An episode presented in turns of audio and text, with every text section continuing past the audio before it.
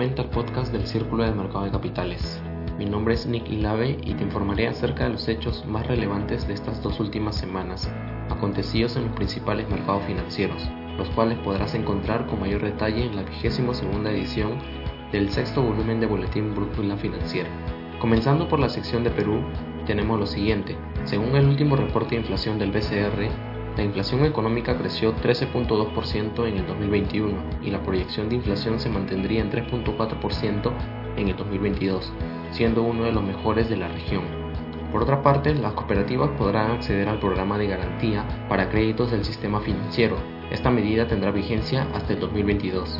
Asimismo, presenta un proyecto de ley llamado Ley de Marco de Comercialización de Criptoactivos para las empresas que brindan dicho servicio de cambio. Por otro lado, el sector textil crece 15% en el 2021 gracias a la alta demanda externa y existen grandes expectativas desde el 2022 ya que Estados Unidos prohibió el ingreso de productos a base de algodón de Xinjiang, China. En la sección Latam tenemos lo siguiente.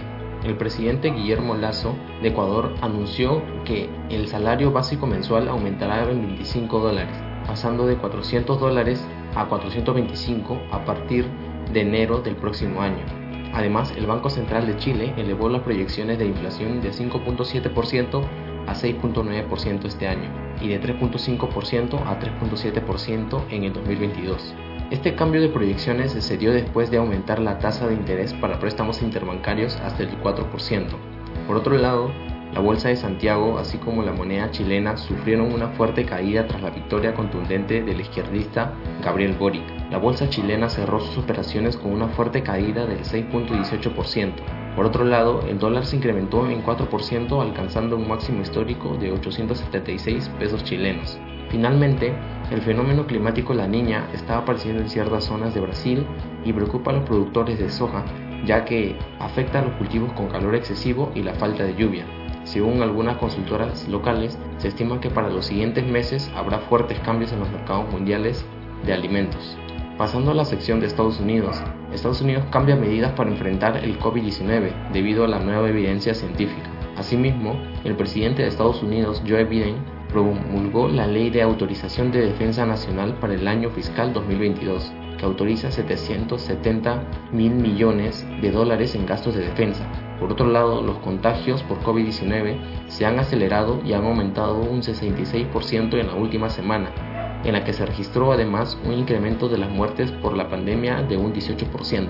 Finalmente, las ventas de viviendas en Estados Unidos están en camino a, de alcanzar el nivel más alto en 15 años, con un estimado de 6 millones vendidas en el 2021.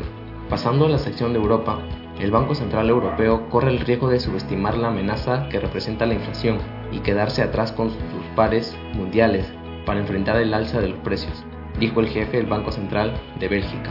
Asimismo, es casi seguro que Inglaterra sufrirá cientos de miles de casos de variantes de Omicron, dijeron los principales asesores científicos del Reino Unido. Además, Rusia quiere evitar un conflicto con Ucrania y Occidente, dijo el jueves el presidente Vladimir Putin, pero necesita una respuesta inmediata de Estados Unidos y sus aliados. Y para finalizar con esta sección, Meta está impugnando la decisión histórica del organismo de control antimonopolio del Reino Unido que ordena a la red social cancelar su compra de motor de búsqueda GiveGive. Pasando a la sección Asia, la cadena de suministro mundial de China está causando problemas con el comercio internacional debido a que el gobierno chino sostiene la tesis que la transmisión del virus llegó a su país en alimentos congelados procedentes del extranjero. Por otro lado, se creó un nuevo paquete de recuperación para despertar el sol económico japonés. Este paquete incluye unos gastos fiscales cerca de 429.940 millones de euros. Tiene, tiene como fin detener las consecuencias de la pandemia y estimular el crecimiento del PBI en 560 puntos básicos. Adicionalmente, a ello, Vietnam realza papel del Parlamento en promoción de economía digital en Asia-Pacífico. Ding Yu valoró altamente el papel del Foro de Cooperación Económica Asia-Pacífico en el liderazgo de los esfuerzos para garantizar el entorno de inversión y comercio libre, abierto, transparente y sin discriminación.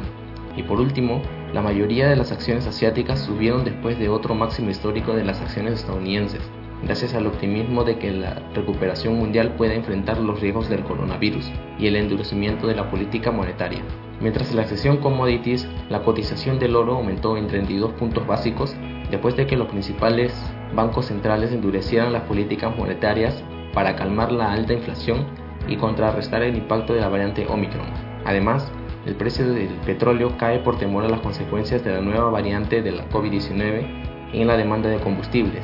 Sin embargo, se espera que para mediados del 2022 vuelva a sus niveles prepandemia. Finalmente, el precio del gas natural aumentó en 27.57% esta semana, tras registrar sus niveles más altos durante los últimos cuatro días, debido al enfrentamiento diplomático entre Rusia, Estados Unidos y otros países occidentales. En la sección Cultura Financiera hablaremos sobre inversión factorial, una estrategia bien conocida en el mundo de las inversiones. Se explicará también cuáles fueron sus raíces de los factores y a la vez se mostrará cuáles fueron los retornos anualizados desde diciembre de 1991 a diciembre del 2020. Aquí acabamos por hoy. Espero que la información de las secciones les haya sido interesante y provechosa. Muchas gracias por sintonizarnos, que tengan una bonita semana, hasta la próxima.